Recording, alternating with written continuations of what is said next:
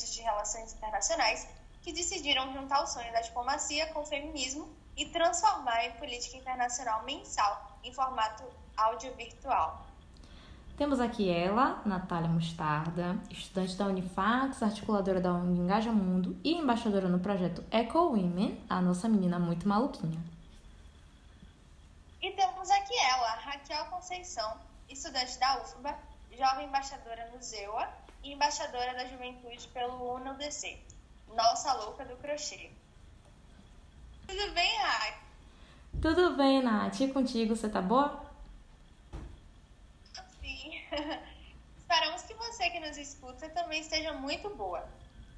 Então, mais uma vez, sejam muito bem-vindas. Esse é o nosso segundo episódio. A gente falhou novamente no nosso intento mensal de publicar na primeira quinta-feira do mês, mas nós tivemos muitos BOs.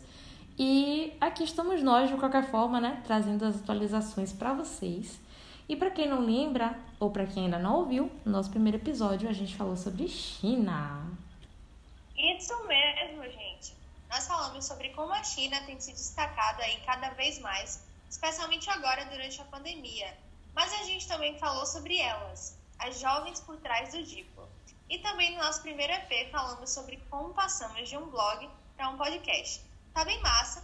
E tudo isso você pode conferir lá no SoundCloud do Diplo por Elas. E se você quiser ver nossos rostinhos, fazer alguma crítica, elogio ou sugestão, vá lá no nosso Instagram arroba Diplo por Elas. Pode mandar DM também, que a gente lê, nós somos muito acessíveis. Pois é. Dessa vez a gente quer tentar uma coisa diferente. A gente no mês passado falou sobre a China, mas agora a gente quer falar dos acontecimentos mais marcantes do mês, que foi nada menos do que uma avalanche de eventos importantes.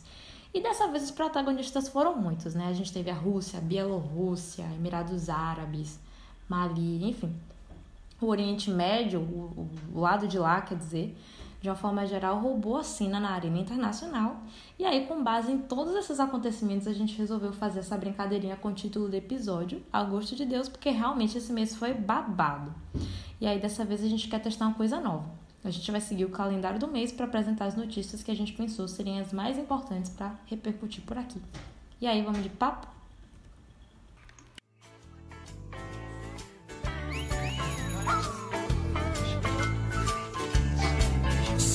Rainha do meu tanque. Sou pago indignada no palanque. Ah, ah, Fama de porra louca, tudo bem.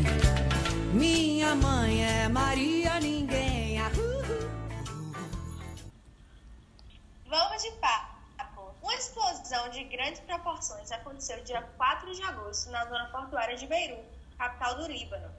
TVs locais e testemunhas da tragédia registraram o momento da explosão e diversas imagens e vídeos circularam pelas mídias. A explosão de uma significativa quantidade de nitrato de amônio, que estava guardada há anos no porto da cidade, provocou cerca de 200 mortes, 6 mil feridos, deixando cerca de 300 mil pessoas desalojadas. Realmente, as, imag as, as imagens dos vestígios de destruição são fortes e remetem muito ao cenário da Guerra Civil Libanesa que aconteceu entre os anos de 1975 e 1990.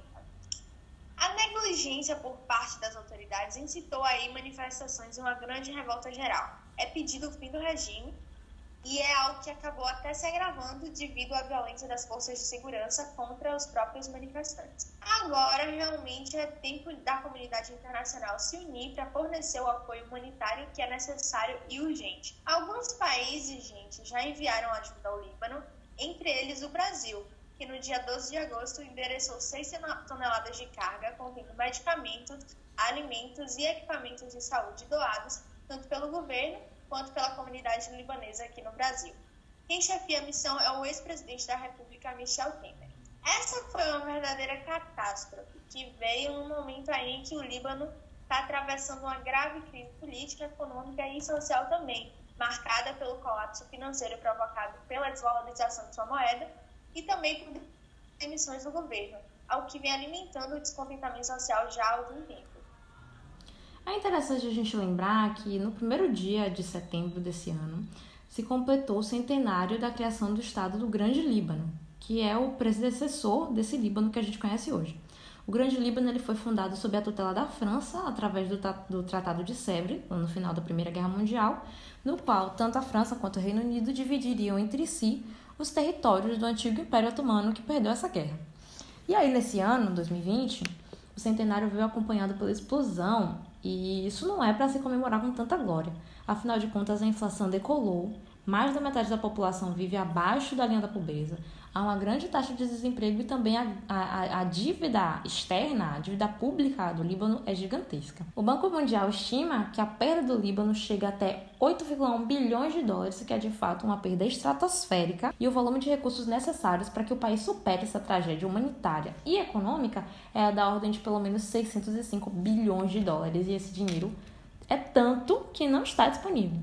Então a celebração ela veio num momento fundamental para a reorganização do país. Realmente, o Líbano atualmente se vê na necessidade de mudanças de base, ou seja, o país precisa mudar radicalmente a sua estrutura política e as condições econômicas para que ele próprio continue existindo. O presidente afirmou que o país precisa de um Estado laico e que somente isso, a laicidade, será capaz de defender o pluralismo religioso no país, que, para quem não sabe, é dividido num sistema político confessional. Ou seja, é como se cada grupo político fosse um partido com cargos políticos muito específicos. Por exemplo, o presidente ele vai ser sempre cristão maronita e o líder do parlamento vai ser sempre muçulmano xiita. Do lado de cá, no Ocidente, Emmanuel Macron, o presidente da França, ele vai participar ativamente na resolução desses problemas da região. Inclusive, ele deu três meses para reformas políticas e ofereceu sanções econômicas, tipo cancelamento de investimento externo direto, aquele dinheiro que vai direto para o governo.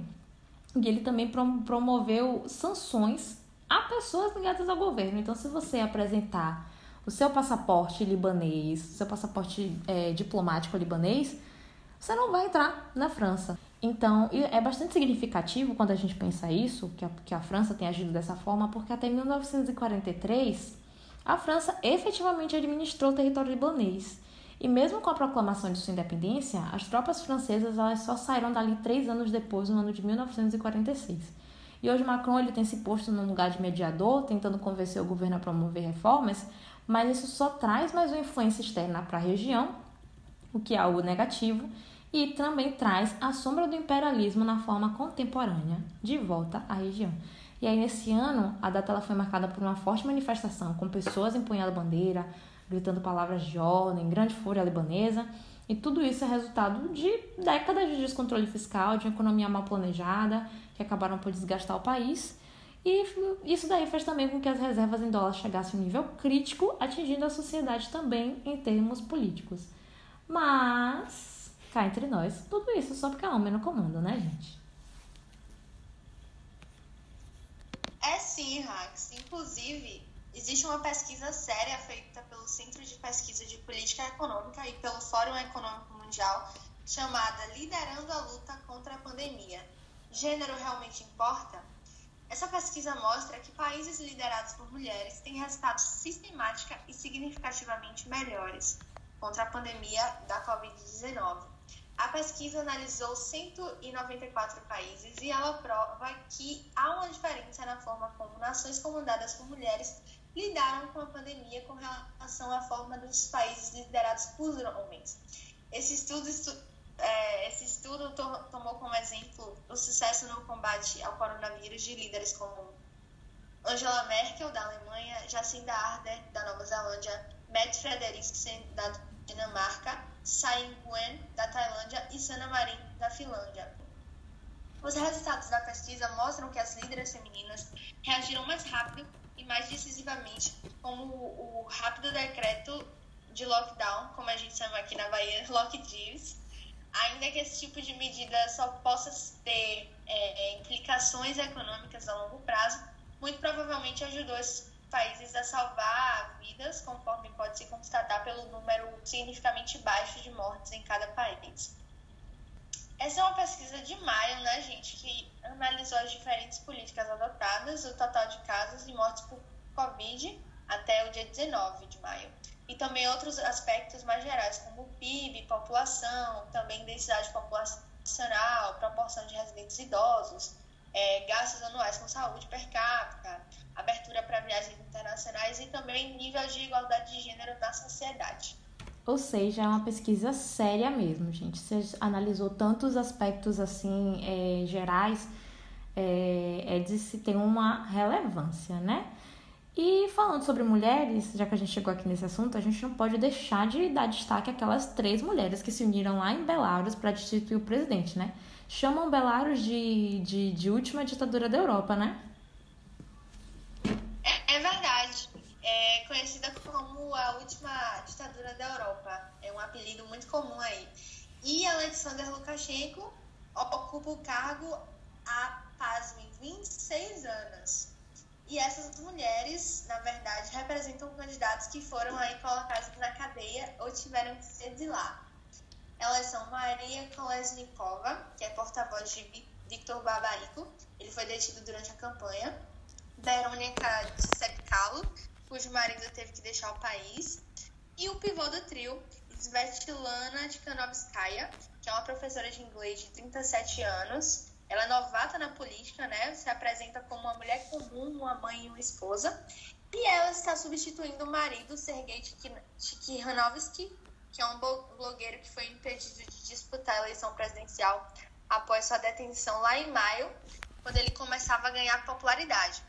O mais engraçado é que ela foi chamada ironicamente por Lukashenko de pobre garota, né? E em resposta, ela pediu aos compatriotas para que se superassem o medo da repressão em um país que nunca teve uma posição unida e estruturada, não é?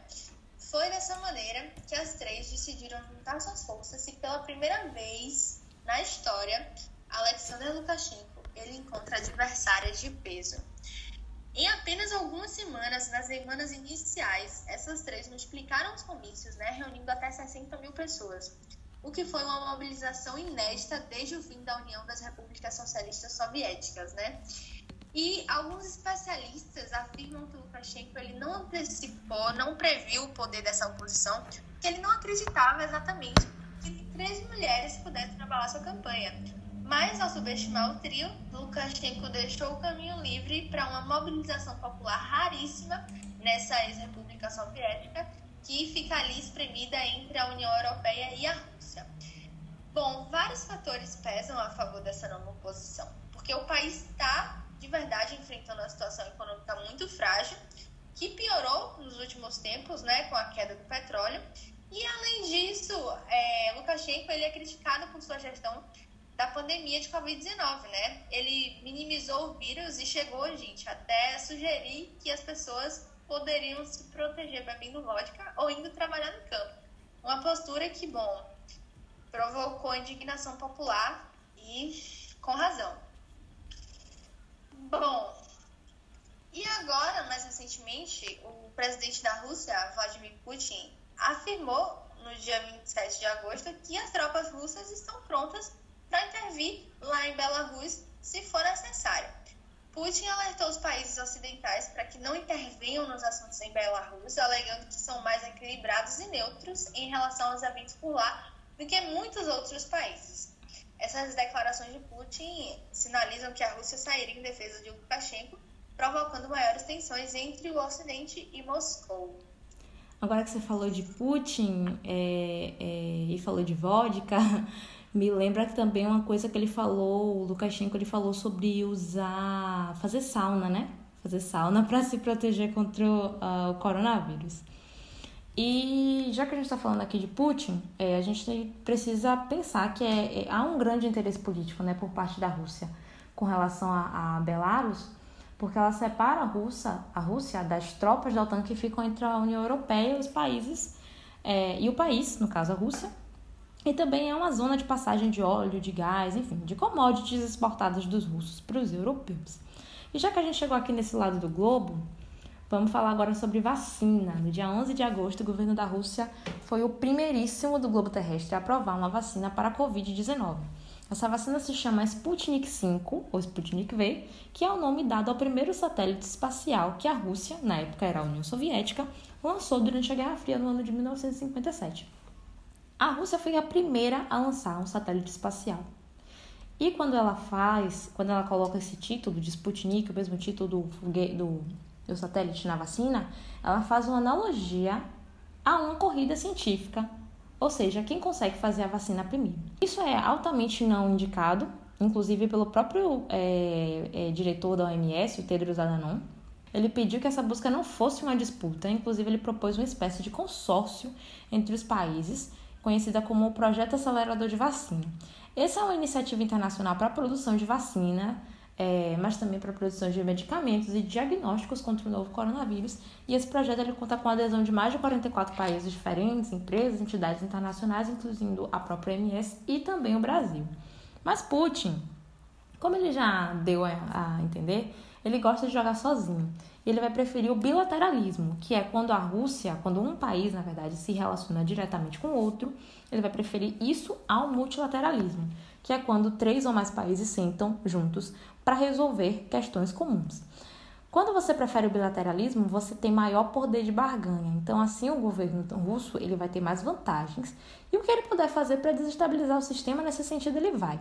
E aqui vale lembrar que essa vacina ela não passou pela fase 3 de testes. A fase 3 de testes é quando você aplica a vacina num numeroso grupo de pessoas com alto potencial de exposição ao vírus e essa aplicação ela vai acontecer de forma dupla cega. Ou seja, o, o grupo vai ser dividido em dois, um vai tomar a vacina, o outro vai tomar a substância inócua, mas tanto os dois grupos que tomaram, tanto todos os voluntários não vão saber quem tomou o quê, quanto quem aplica não vai saber quem tomou o quê. E aí a gente vai esperar é, uma, uma resposta imune, é, vai ver se essa resposta de fato protege ou não, se ela aparece, se ela demora, se ela é rápida. E isso pode levar até 10 anos para ser aprovada. E aí Putin dispensou essa, essa, essa fase 3. Inclusive, Putin falou que uma das suas filhas tomou a vacina que ela não sentiu nada, só um pouquinho de febre. Mas, fora isso, a vacina é, é massa, é 10, já diriam os Brasília Boys. Nath, essa vacina é super confiável, você tomaria? Ah, com certeza. Eu tomaria até se fosse em gotinha. E você? Hum, eu tomaria, mas assim, se for de colocar no nariz, aí eu já não tenho tanta coragem. Eu sou um pouquinho frouxa. Bom, brincadeiras à parte, cerca de 20 países entre as Américas do Sul e Central, entre o Oriente Médio e entre a Ásia demonstraram interesse pela vacina. Inclusive o governo do Paraná, aqui no Brasil. Esse governo paranaense ele firmou um acordo de cooperação com o Fundo Russo de Investimentos Diretos para a realização de testes, produção e distribuição da vacina aqui no território brasileiro. Mas para isso eles vão pegar os resultados da primeira e segunda fase e aqui a gente vai fazer a terceira fase, que no Brasil, nesse gigante laboratório ideal para os testes de vacina contra a Covid-19. E uma coisa que também é legal de se mencionar e que tem a ver com vacina, é que mais para frente, no dia 18 de agosto, o governo cubano anunciou o início de testes em seres humanos para sua vacina contra a Covid-19 que se chama Soberana 01. E se tudo isso acontecer nos conformes, será a primeira vacina contra o novo vírus aqui na América Latina. A previsão do final da testagem vai até o dia 15 de fevereiro, incluindo a fase 3. E aí, vamos falar de surpresas agora? Dia 13 de agosto, algo muito inusitado aconteceu. Israel e Emirados Árabes Unidos decidiram estabilizar suas relações diplomáticas Exatamente, você ouviu certo.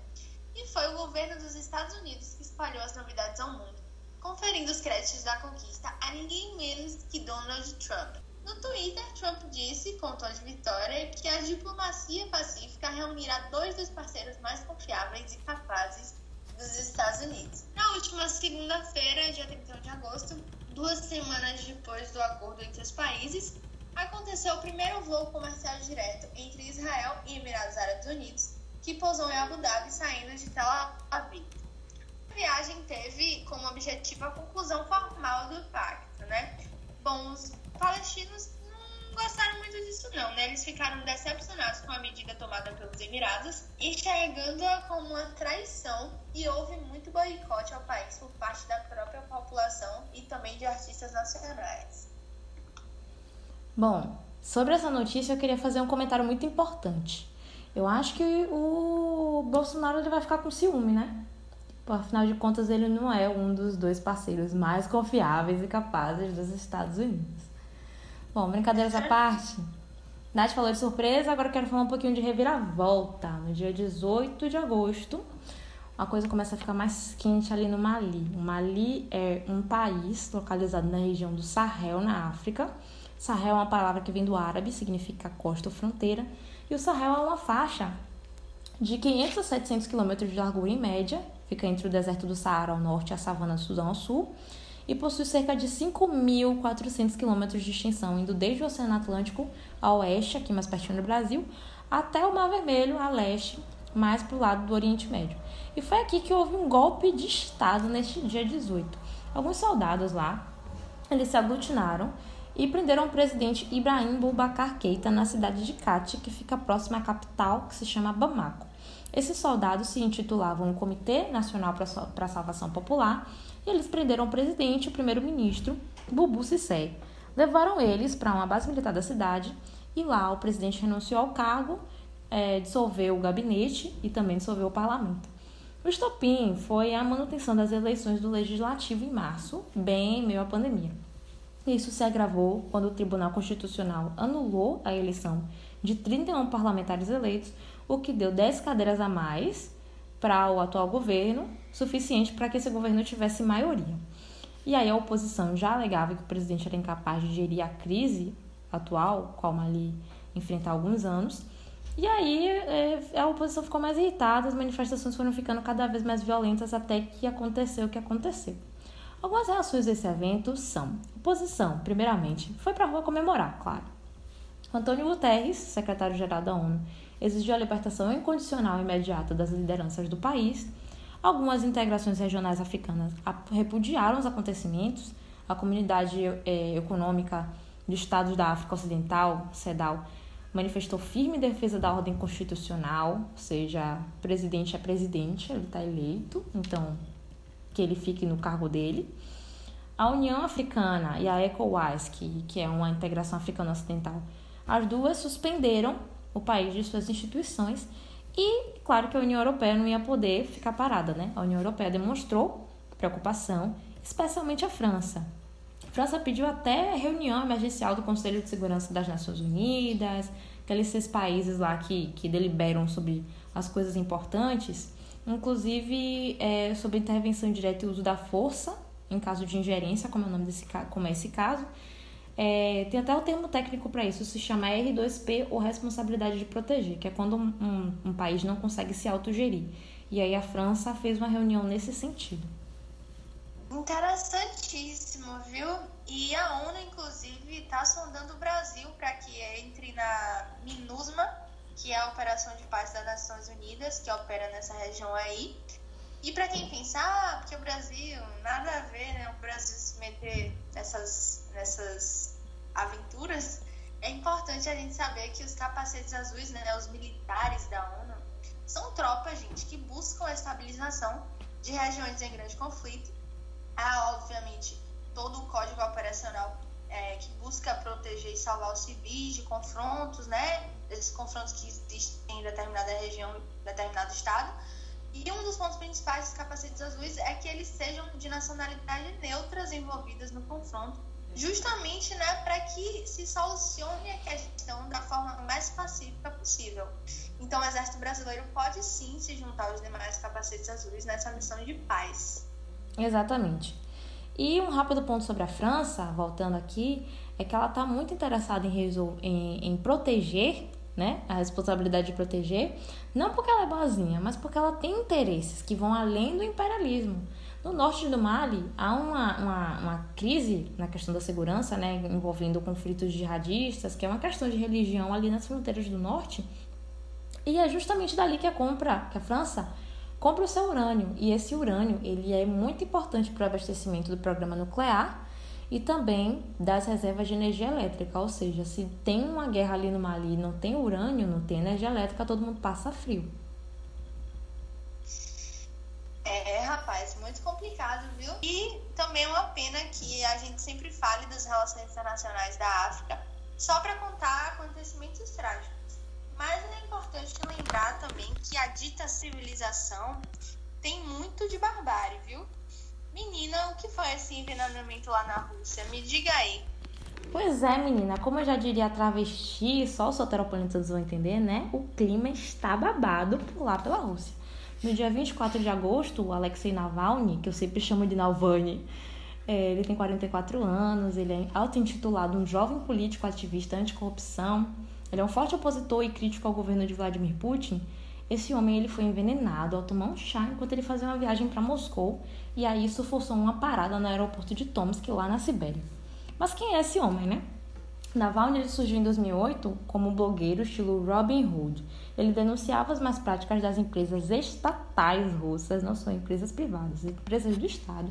E aí, para isso, ele se infiltrava como acionista minoritário nas empresas de petróleo ou dos bancos e fazia umas perguntas embaraçosas para os líderes dessas empresas. Aí ele jogava na rede e aí com isso ele ganhou projeção nacional e se tornou capaz de influenciar nas eleições parlamentares de 2011.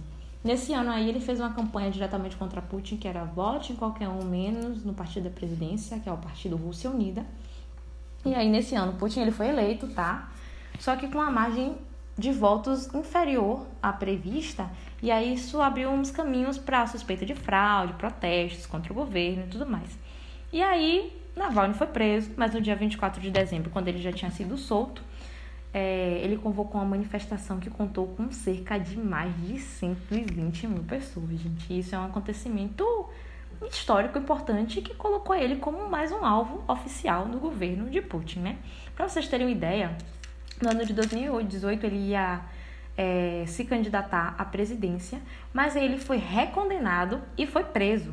E aí ele não, não participou das, das eleições presidenciais. Eu disse recondenado porque essa era uma sentença de 2009 que voltou a público em 2013 e que foi anulada pela Suprema Corte Russa. Essa condenação dizia que ele tinha supostamente desviado recursos públicos na época que ele trabalhava lá na, na administração de uma província chamada Kirov. E essa sentença de cinco anos ela foi considerada pelos seus opositores e até por grupos de direitos humanos como perseguição política.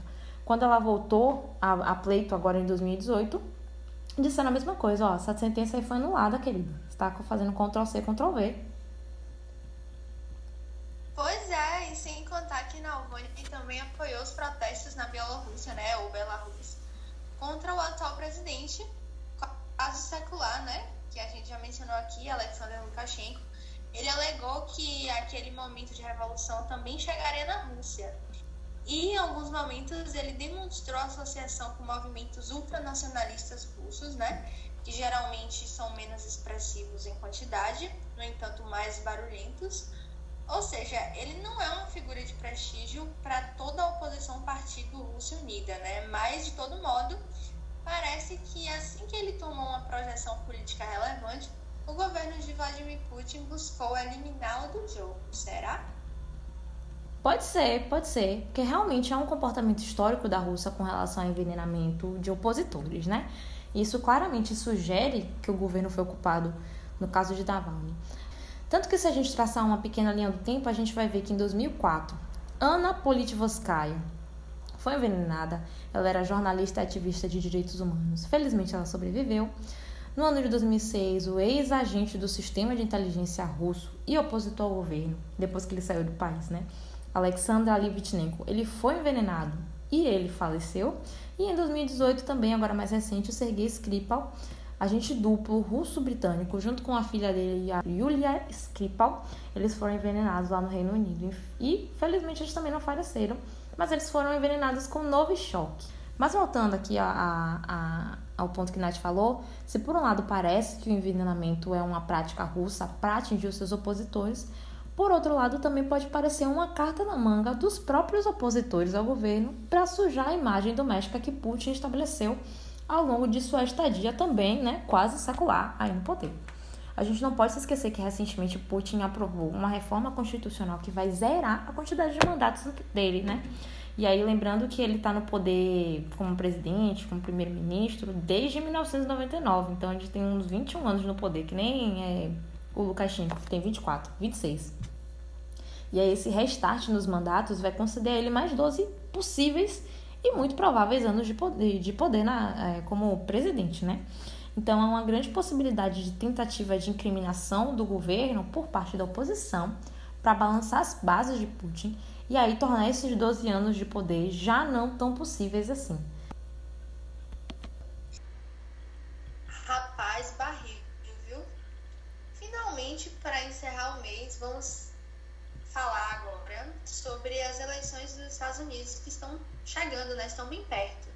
E o nível de agressividade tem se tornado maior do que o comum. No dia 26 de agosto, mais um crime racial aconteceu na província de Wisconsin, onde Jacob Blake, um cidadão negro, foi alvejado pela polícia na porta do seu próprio carro sete vezes. Isso tem levado o Estado a um cenário extremamente agressivo, né, com grandes manifestações do movimento Black Lives Matter, de um lado, e a formação de milícias armadas de brancos querendo se defender de outro, né, segundo eles mesmos. É, durante as manifestações, em detrimento do caso de Jacob Blake, Kyle Rittenhouse, um jovem branco, né, extremista de 17 anos, ele atirou em três pessoas negras usando um fuzil, que é uma arma de guerra, sob a desculpa de que ele tinha o direito de se defender nas ruas de Kenosha, é, a cidade onde tudo aconteceu, né? E aí, ao ser avistado pela polícia, ele estendeu os braços e simplesmente caminhou até a viatura ileso, enquanto as pessoas gritavam que ele fosse preso. Ao contrário do que aconteceu com Blake, né? Que foi aí é, vítima mesmo de um diálogo de uma parte só. Inclusive, Trump defendeu ele publicamente, né? Defendeu é, Kyle. Ele disse que o garoto estava tentando fugir dos manifestantes e que poderia ter sido morto caso não se defendesse. E Jacob Blake está hospitalizado atualmente, muito provavelmente vai ficar paraplégico.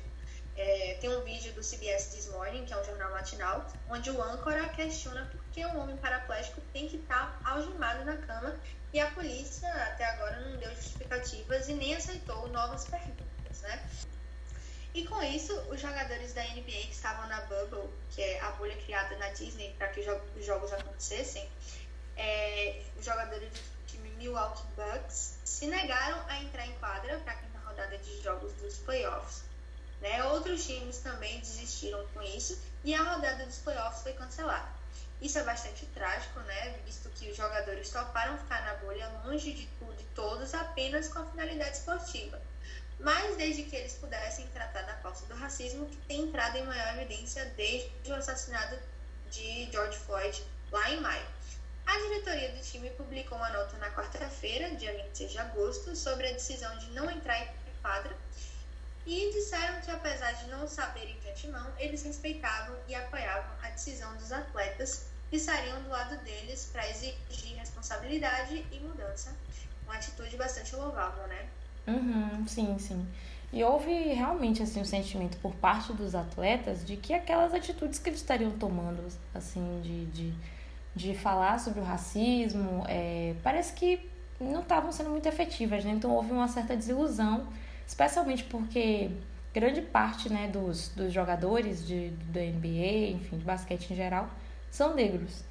E, e isso pode ser interpretado como mais um sintoma de um momento de extrema polarização de ideias no, e do uso da violência né, nos Estados Unidos, o que vai interferir diretamente nas eleições americanas. Por um lado, a gente tem Joe Biden, que é candidato dos democratas, ele já é um simpatizante do movimento negro, ele tem Kamala Harris né, como como vice, é, candidata a vice, né? E aí ele já conta com um eleitorado negro americano, ele tem maior maleabilidade com essa questão do racismo. Então ele tenta agora buscar um equilíbrio entre criticar o uso da violência dos movimentos e apoiar os manifestantes. E também ele voltou a responsabilizar Trump pela, pela polarização do país. Por outro lado, a gente tem Trump, que é o candidato dos republicanos, que não demonstra nenhum tipo de solidariedade com as vítimas né, do, do, dos casos de racismo que tem acontecido ultimamente. No Twitter, como Nath disse que ele é muito twitteiro, ele só pede lei e ordem, né, e, respeito à lei, ele vai ser sempre uma postura de confronto aos manifestantes, como parte de sua tentativa de retomar o voto branco conservador desde o subúrbio até os ultra mega ricos. Ao mesmo tempo que ele vai chamar os manifestantes de baderneiros, violentos, é, e que ele vai culpar também os democratas pelos protestos que terminam em confrontos, ele vai tentar desviar a atenção do coronavírus, da crise econômica e de outras críticas referentes à sua gestão, que são pontos cruciais e pontos importantes a serem observados, especialmente quando você tem um país batendo recordes e mais recordes em mortes, né, por, por, por pandemia. E aí o movimento atual é, é tentar emplacar entre os eleitores indecisos um dos discursos em disputa, né?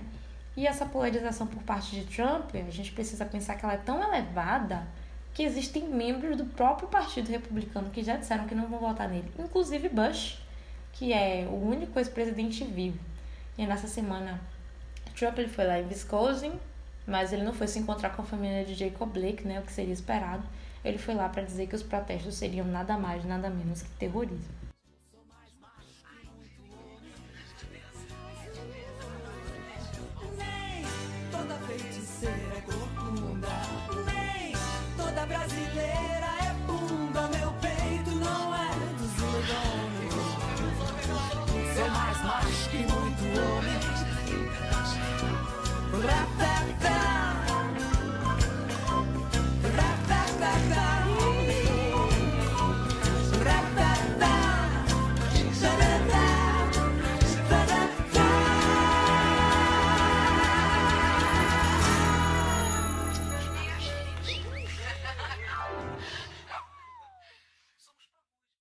Pois é, menina, esse mês foi eita atrás de rindo de nervoso, né? O mês foi bastante agitado e novamente a gente selecionou aqui os acontecimentos mais marcantes para repercutir por aqui. Claro que é impossível falar de tudo, com todos os detalhes, com a nossa frequência mensal, que é o que a gente pode por enquanto, mas a gente está tentando aqui trabalhar extensivamente para que tenhamos uma frequência mais constante. Alguns avisos aqui é, começando com as respostas do episódio passado, nós estamos muito contentes com, com todos os elogios e também com todas as críticas. A gente recebeu críticas muito construtivas e material muito massa que a gente quer compartilhar com vocês: vídeo, link para documentário, enfim. Coisa muito massa porque a gente, que a gente quer democratizar com vocês, porque a gente acredita muito na democratização do conhecimento é, e aí a gente está se organizando para disponibilizar para vocês através do nosso Instagram. Então fiquem atentos e sigam arroba Diploporelas. Uma outra notícia é que agora vocês vão ver mais os nossos rostinhos através do GTV. A real é que é muito difícil, né, gente, fechar uma pauta. E especialmente nessa avalanche internacional do ano de 2020 a gente se empolga e aí quer falar tudo, sobre tudo. Então, para a gente não se estender demais nos episódios e para vocês também não ficarem cansados e perdidos, a gente decidiu focar na parte central das notícias mais importantes. E os detalhes mais interessantes a gente vai jogar lá no Insta durante o mês. Só nesse mês a gente teve o quê? Sete notícias centrais e um monte de informação extra massa para compartilhar. Por exemplo, a pesquisa sobre mulheres chefes de Estado lidando com a pandemia, a história por trás da Bielorrússia, o veneno utilizado contra Navalny. Realmente muita coisa que a gente aprendeu e que a gente quer muito compartilhar por aqui. E aí a gente vai fazer isso durante o mês no arroba de Purpurelas. Lembrando que não somos especialistas, somos estudantes de graduação, né? E para a gente tem sido aprendizado constante, não só no que diz respeito aos assuntos que a gente trata aqui, mas também com relação a toda a produção de um podcast, né? Organização, rotina, enfim. Tem sido um desafio bastante animador tentar se projetar mesmo nesse espaço que é dado a todo mundo, todos os cidadãos que não são do sexo masculino, logicamente. Eu concordo assim embaixo, assim, é BO atrás de BO, mas é muito massa estar aqui nesse, nesse momento e nesse intento. Bom, sem mais delongas, vamos para nossa dica de música mensal. A dica do mês é o lançamento de julho, mas que foi muito repercutido no mês passado agora. É do álbum de Beyoncé Knows, Black Skin. A música da vez vai ser Muito Forever. E aí, para quem ainda não ouviu o álbum visual, quem ainda não ouviu e para quem não viu, né? Porque é um álbum visual, é, vale muito a pena. Beyoncé, ela, como sempre, nova, traz beleza, modernidade. Dessa vez ela vai trazer empoderamento e pauta identitária na história de Rei Leão. É, Beyoncé ela vai trazer, vai lançar essa sua braba, quer dizer, esse seu álbum, né, num momento muito importante na história dos Estados Unidos, no que diz respeito à questão do racismo, e, e a gente quer terminar esse episódio aqui com ela. E aí a gente talvez vê vocês na próxima primeira quinta-feira do mês. Fique aqui para ouvir a música, se você já ouviu e quer ouvir de novo, a gente vai tocar. E se você não ouviu, tá curioso, Pode ficar até o final que você vai gostar.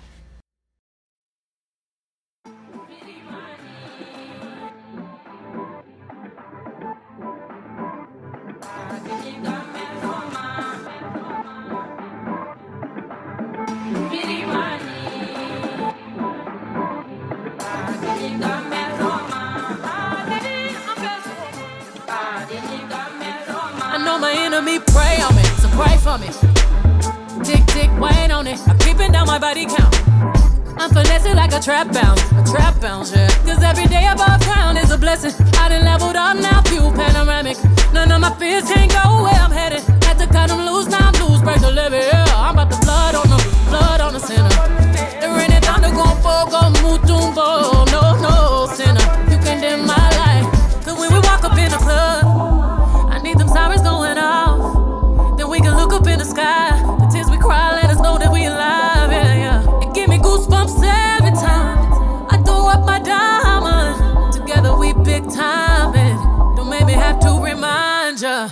I got my cup up to the heavens. Another night I won't remember. Promise this my move forever. Promise this my move forever, ever. Dancing on the bezel. This kind of feeling unforgettable. Promise this my move forever. Promise this my move forever, forever and ever. You heard that? Forever and ever. That's the sound of the price going up.